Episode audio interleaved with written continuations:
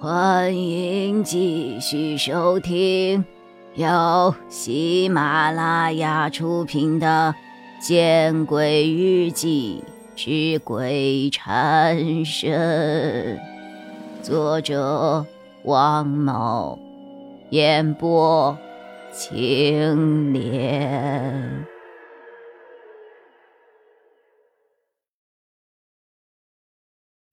显然。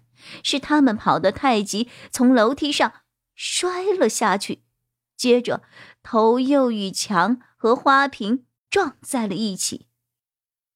或许，正是应了那句“恶有恶报”的话，他们活不了多久了。也就是说，我杀人了，无论是故意杀人，还是是间接杀人。就算这对夫妻不会死，可是我仍然要背上一个故意伤害罪啊！我此刻脑海中只有一个和绝大多数罪犯同样的侥幸心理：跑吧！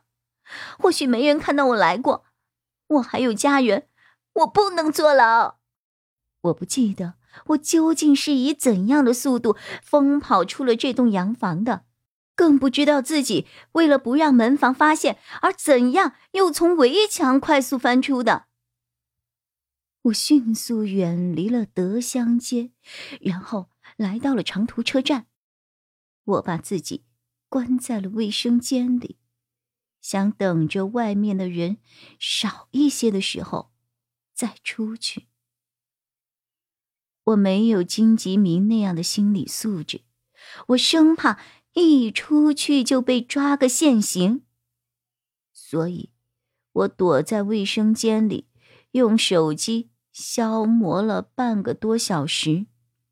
等到外面的人声杂乱的时候，我知道我可以出去了。出卫生间的时候，我紧张的要命，可是，似乎车站内的人。根本没有人注意我。我没有在车站内坐车，因为这些走高速的车要经过收费站，那样对我来说太危险了。好在小地方的黑车要远远比正规军多得多。我很快就在车站门口找到了一辆前往南阳的黑车，谈好价钱后，我便上了车。车拉满人后，便向南阳方向驶去。一路上我都在装睡，因此没有任何人来打搅我。到了南阳市区，我下了车，我戴着墨镜，打着黑伞，向那家快捷酒店走去。走到离快捷酒店隔一条街的时候，我停住了脚步。转身，我向一旁的砂锅店走了过去，因为我看到快捷酒店的门口停着很多的警车。姑娘，吃些什么呀？老板十分热情。大概因为这样的热天里，没有什么人愿意来吃一碗热气腾腾的砂锅吧？看到这个砂锅上的热气，就有一种流汗不止的冲动。啊。嗯，砂锅土豆粉微辣，一瓶汽水要香橙味的。我佯装看着墙上的菜单。好嘞，砂锅八块，汽水四块，一共十二块钱。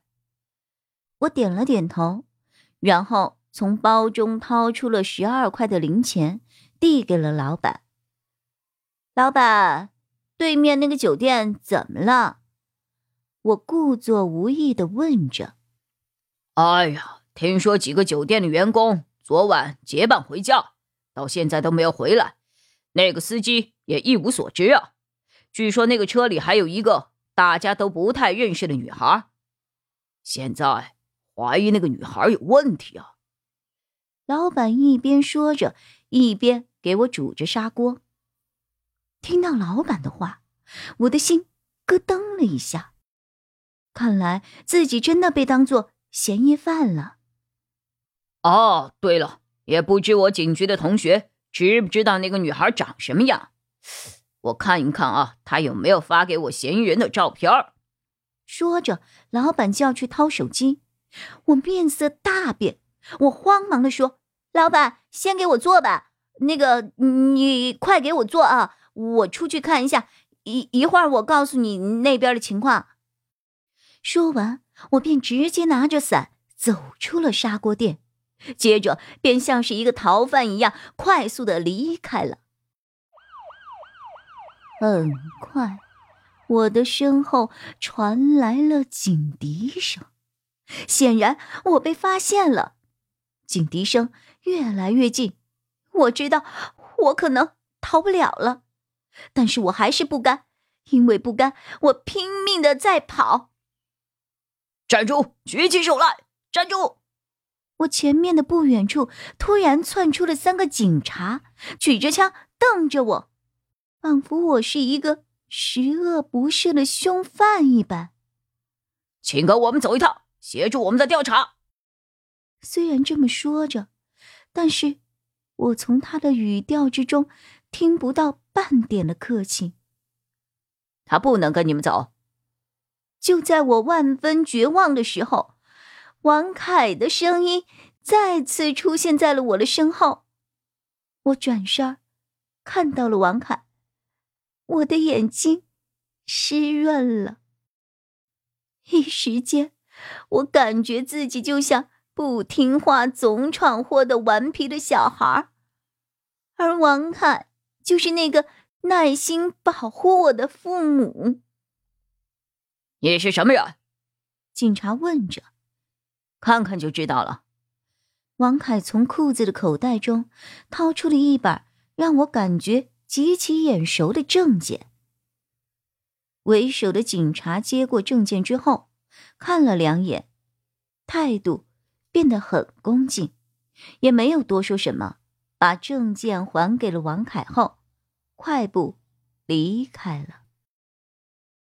王凯，我，我感觉到了王凯的生气，我仿佛就像一个犯错的小孩。愧疚的看着王凯，上车说吧。王凯一脸的怒色，他的车就停在路边。哦，我习惯性的要拉开后门，坐前面。本集播讲完毕，你关注了吗？还没有。那，你转头看看身后。